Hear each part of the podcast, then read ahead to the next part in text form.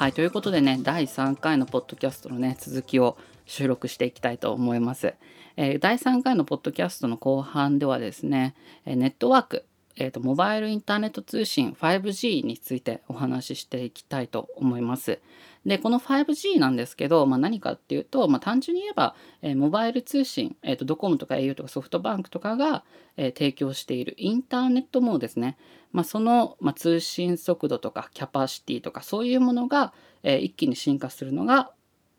5G なんですね。今までの 4G の約10倍以上の速度を持っていたり、キャパシティでいうと100倍以上のキャパを持ってる。まあ、キャパって言って なかなか通じにくいかもしれないんですけど、まあ、1つのアンテナ、セルですね。1つのアンテナが、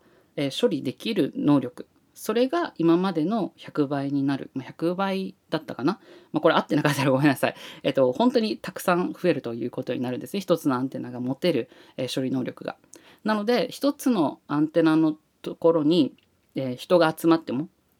例えば何かのイベントとかで人が集まっても、えー、その1本のアンテナでカバーできる人数が増えれば通信障害とかが起きにくくなるっていうメリットがあるんですね。まあ、そういうふうなのが 5G というあの新しい企画なんですけど、まあ、今現在はね 3G という企画で進んでいるんですが、まあ、その 5G というものがですね2020年頃に、まあ、日本でも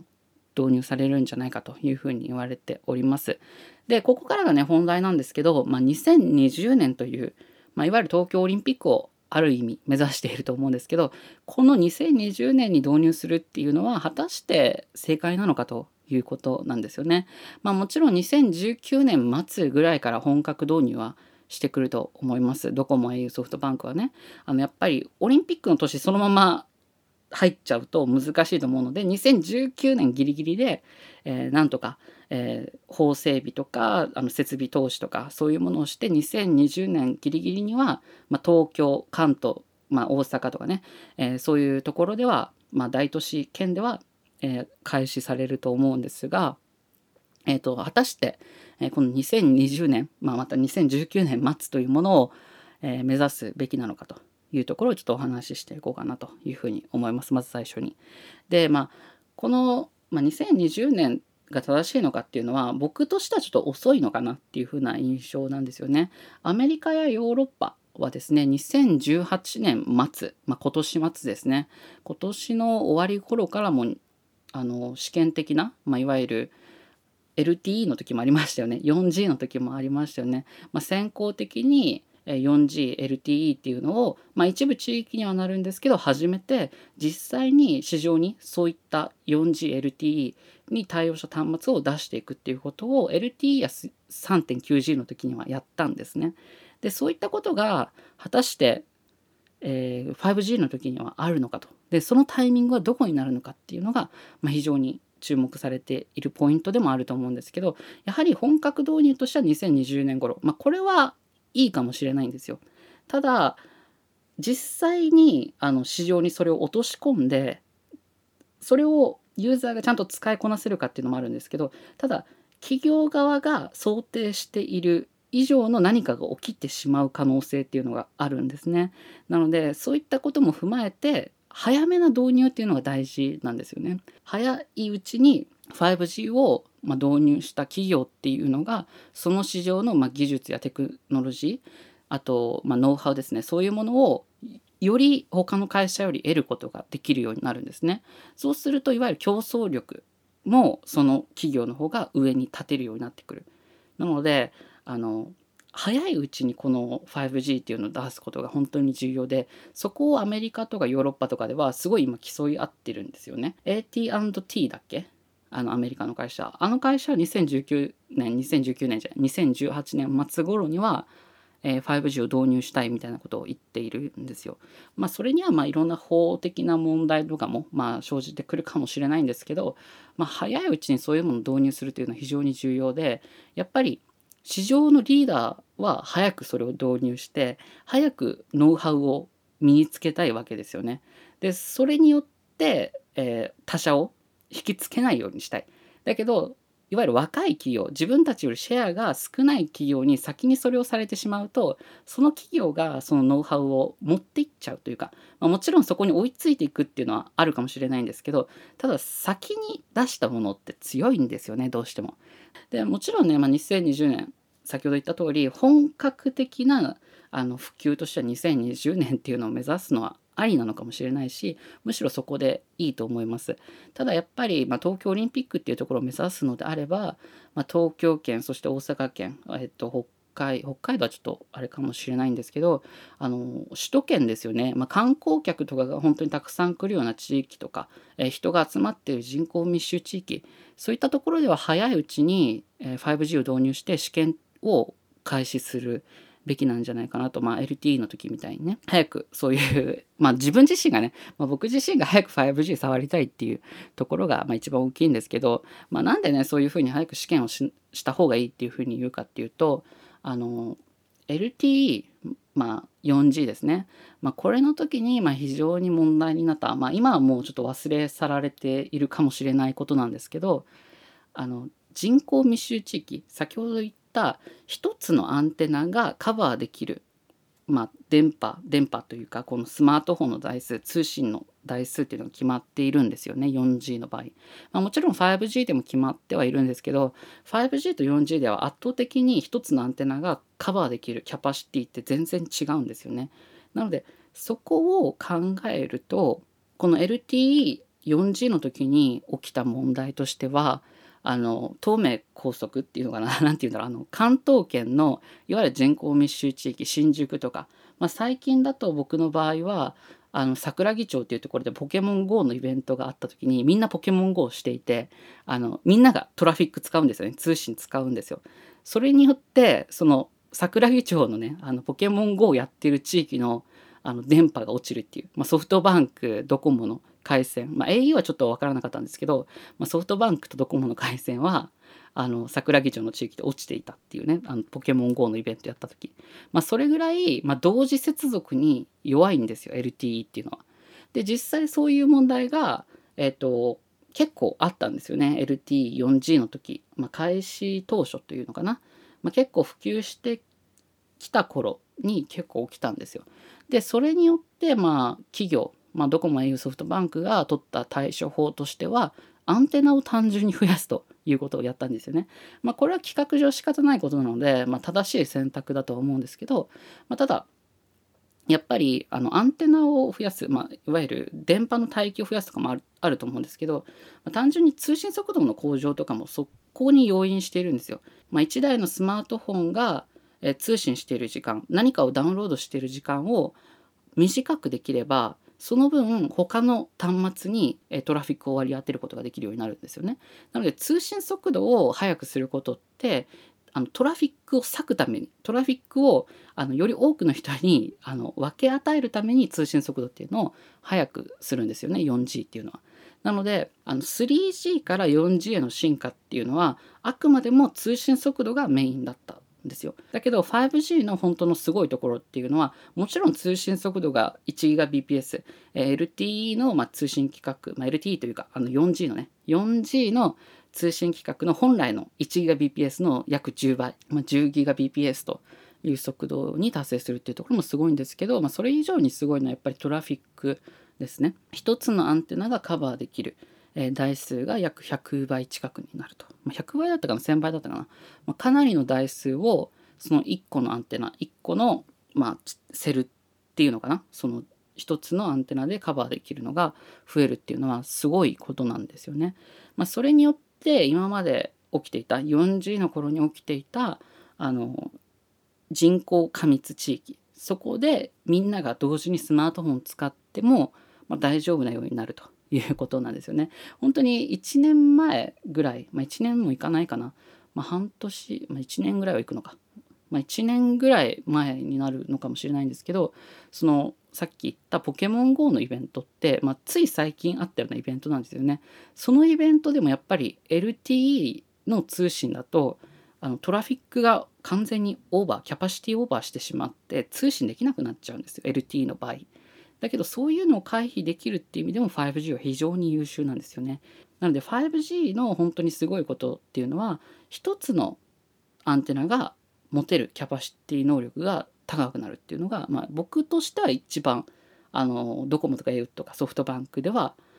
大きいことなんじゃないかなっていうふに思うんですよね。あの LTE みたいにむやみやたらにアンテナを設置するんじゃなくて、まあ、効率的にアンテナを設置するっていうことも、まあ、5G とかだとできてくると思いますしまたえ 5G はね他にも低遅延とか、まあ、そういった魅力を持ってますから、まあ、りとあらゆる、ま、IoT に生かされるんじゃないかというふうなことも言われてますが、まあ、ありとあらゆる端末がえー、モバイル通信対応して、まあ、例えば車とかもねあのモバイル回線利用して、まあ、自動運転とか導入していくみたいなことも、まあ、言われてたりしますよね。まあ、それと一緒で、まあ、車とかがねここからさらにあのモバイル通信使うってなるとやっぱトラフィックが非常に重要なわけですよ。なので、まあ、通信速度が10倍になることで、まあ、トラフィックが避けるようになるさらにアンテナ自体のキャパシティも非常に大きくなるっていうのはやっぱり IoT っていう分野でもね非常に大きな、え、成果になるんじゃないかなっていう意味でもあの 5G は非常に期待の星なのかなっていうふうに思います。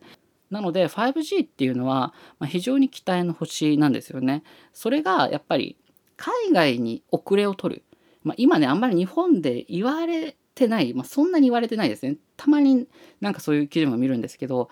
あのこれね本当に乗り遅れてしまうと日本の企業まずいですよっていうレベルになっちゃうんですよ。海外のアメリカとかヨーロッパとか結構こういう IoT モバイル関係のね本当にリモコン1個にあのモバイル回線積もうよみたいな話も、まあ、海外だとあるんですよ。なので本当にかつてねあのソニーのねくたらぎさんが言っていたねあのセルシステムそれをもしかしたら海外のどっかの企業がやろうって思ってモバイル回線どの端末にもモバイル通信積めるんだったらそこに CPU 積んだりしたらもっと面白いよねって話になってくるんですよね。でそういった、えー、天才がどこかに出てきてもう本当にそれをうまく活用できる天才が出てきて、まあ、実際にそれをあの市場に出して iPhone みたいにね、まあ、爆発的なヒットを起こせばワンチャンね、まあ、億万長者になれるあの車業界もねやっぱり今エンジンエンジンからまあいわゆる電動化みたいな感じになってってるわけじゃないですか。だけど日本企業はやっぱエンジンっていうものを捨てられないせいか、まあ、捨てられないわけではないと思うんだけどやっぱり新規参入してくる人たちっていうのはエンジンを一から作らなくてもいいっていう意味ではやっぱりね、電動自電動車っていうのはね、まあ、非常に参入しやすいと、まあ、新しい市場ですからね参入しやすいと思うんですよね中国企業とか特に。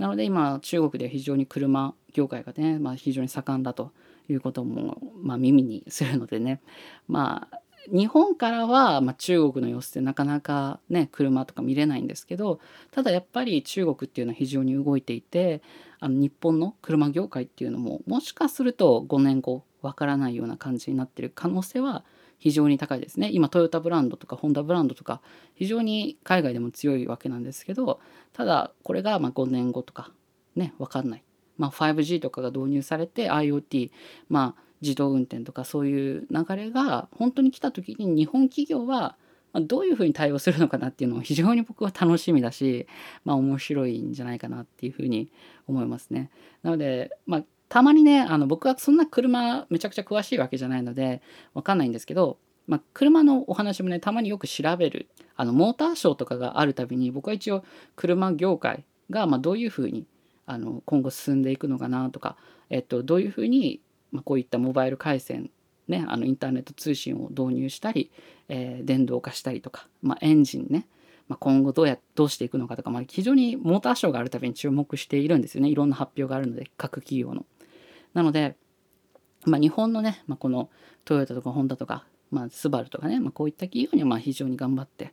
ほしい一方やっぱ中国企業のねこの電動化の波っていうのは非常になんかすごいあの目新しいものというかすごいものがあるなっていうふうに最高速度まあ分かんないですよ、まあ、実際それが出るかっていうのは分かんないんですけど中国のモーターショーとかでさ時速300とかさもう普通に電動エンジン使わないでさ出てたよね。あのそういった車もあったりしたのでちょっと日本企業このままエンジンっていう波で行くのか？みたいな。まあいいんですけどね。エンジンのあのねあの音とかさ、まあ、好きな人もいるわけじゃないですか。やっぱり、まあ、僕はそんな車ね何回も言う通りそんなあれなんですけどやっぱり気持ちはわかるんですよね。あの音が。えなんて言うんだろう。エンジンが回ってるような音っていうの。低音がさ腹に響くみたいな、まあ、そういう気持ちはまあ分からないではないので、まあ、ちょっとね電動化でそれ言うの寂しいっていうのはあるけどそれが寂しいからって言ってまあ乗り遅れてしまうとねまあかつてのコダックみたいにねあの駆逐されてしまうので その辺は注意が必要かなと、ね、その辺はやっぱ富士フィルムみたいにねうまく立ち回る必要があるんじゃないかなというふうに思いましたね。まあ、富士フィルムゼロックスあ富士フィルムゼロックスじゃない。富士フィルム ねコダックのお話はまあ調べてもらえればいろいろ出てくると思うのでね。なんでコダックが生き残ってあななんでコダックが死んでなんで富士フィルムが生き残れたかっていうね、まあ、そういう、まあ、歴史を見るとねいろいろありますから、えー、こういう車業界にも非常に注目だなと 5G が来ることによっても、まあ、車業界に与える大きな影響っていうのはあると思うので、まあ、こういったところも非常に注目なポイントかなっていうふうに思いましたね。でまあそんな感じでね あの、まあ、今回車のお話しするわけじゃなくてあのモバイル通信についてお話ししたかったのでちょっとお話を戻していくと、まあ、3.9G っていうのがね本来今やってる 4G なんですよね。でそれがちょっと問題かなって思っていてあの本来 4G っていう規格はですねあの通信速度が 1GBps ぐらいのものが 4G と呼ばれるはずだったんですよね。まあ 4G が始まる 4G に向けて動いた時の,、まあ、あの規定というか本来は 1GBps これが 4G だったんですよ。まあおおよそねおおよそ 1GBps っていうのが。だけど今現在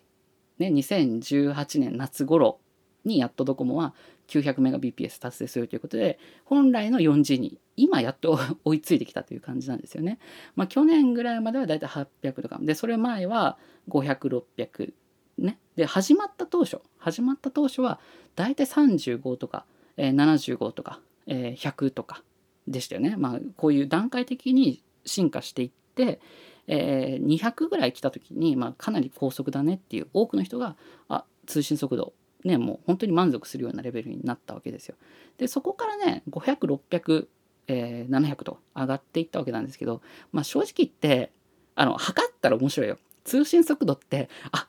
うちの地域めちゃくちゃ速いあここの地域めちゃくちゃ遅いとかさ実際アプリとかであの通信速度をね測るのは面白いんですけどただそれってねこう iPhone とかでさインターネットをねブラウジングしてる時に、まあ、そこまでねあのインターネット速度っていうのは重要ではない、まあ、重要な部分もあるんだけど、まあ、ただ今現在の速度で非常に十分な速度ではあるんですよ。まあ、ただ僕のね住んでる地域はちょっと